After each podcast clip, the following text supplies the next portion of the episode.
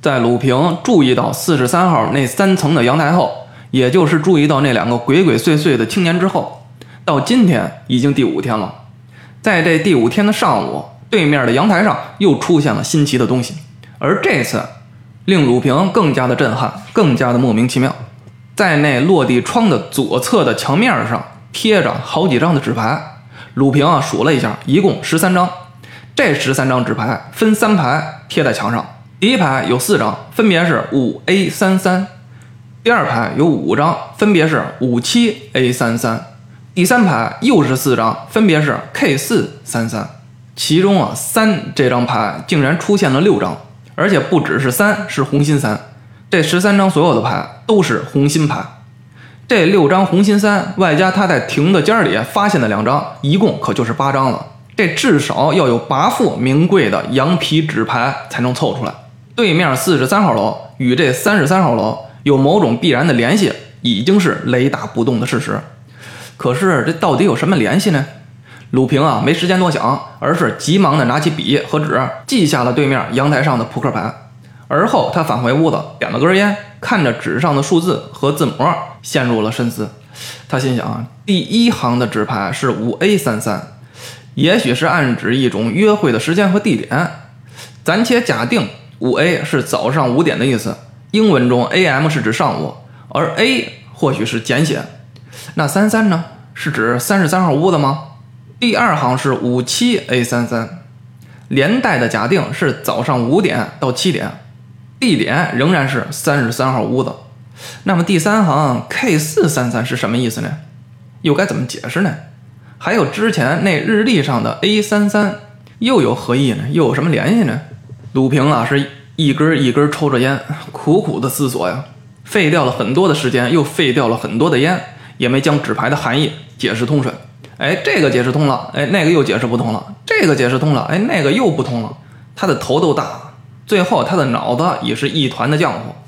鲁平是百思不得其解呀，这已经让鲁平很苦闷了。可更苦闷的是，对面三楼的阳台总是静悄悄的，不见半个人影。自从那张诡异的日历挂出来之后，也没见那落地窗再被打开过。房间里究竟住着什么人，仍旧是不得而知。这已经是很奇特了。更为奇特的是，当鲁平注意到对方阳台的时候，阳台上是风平浪静。一旦他回到屋子，一个错神的功夫，那鱼缸和鹦鹉啊、瓶子呀什么的就已经摆放在了阳台上。谁摆上去的？不知道。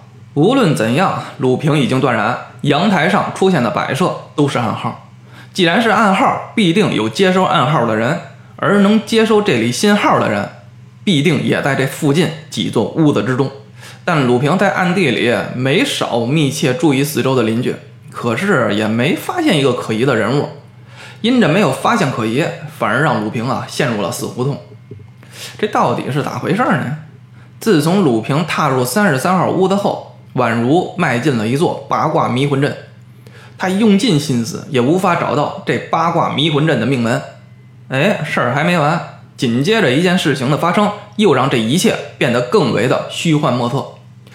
这天的下午，鲁平啊在村道上忽然又瞧见了那个工头模样的壮汉和那个工装青年，这两个人又在三十三号屋子附近来回的观察。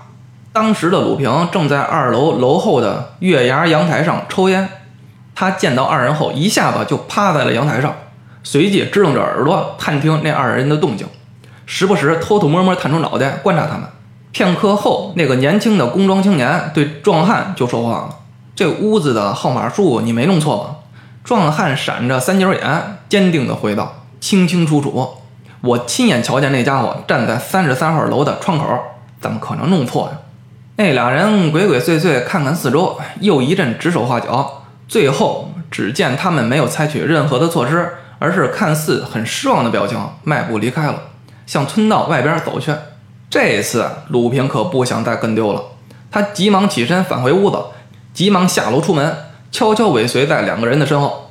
本来啊是那两个人在前，鲁平在后，前后啊还有不少的差距。没想到那俩家伙走过马路之后，哎，红绿灯亮了。由绿灯啊变成了红灯，正好把鲁平给拦下。这一耽误可就耽误了不少的时间。当红灯过去，绿灯亮起，鲁平慌里慌张飞奔过马路的时候，哎，远远看见那两个人已经跳上了一辆白色的轿车。这轿车啊，应该是专程在等这两个人，等待他们，待他们跳上车后，这车是一脚油门，像箭一样开跑了。路边的鲁平眼看着轿车扬长而去，根本追不上了。就算追上了，你又能如何呀？那不就打草惊蛇了吗？这车呀，开得太快了。鲁平啊，连车牌号都没记下来。哎，失望之余啊，懊恼之下，这鲁平不禁在自己的头上重重敲了几下。他暗骂自己啊，哎呀，上了点岁数，怎么就这么不中用了？红绿灯的时间竟然没有掐算进去，都看见这车影子了，一晃神的功夫就忘了记车牌号了。要是以前的时候，肯定是第一时间就把车牌号记住了。骂了自己半天，最后来了一句“好汉不提当年勇”，聊以自慰后，又晃晃悠悠又往平村的方向走。走进村的时候，鲁平一眼就看到他的隔壁三十四号的房子里走出两个年轻的女人啊，不是女人，确切的说是女孩。前面的那个穿着学生的装扮，年龄啊最多不会超过十五岁。这女孩的样貌不能说是多么的出众吧，但那双活泼的眼珠子煞是让人觉得可爱。这女孩的身后还跟着一个年龄相仿的女孩，但这个女孩明显是个女佣、侍女什么的。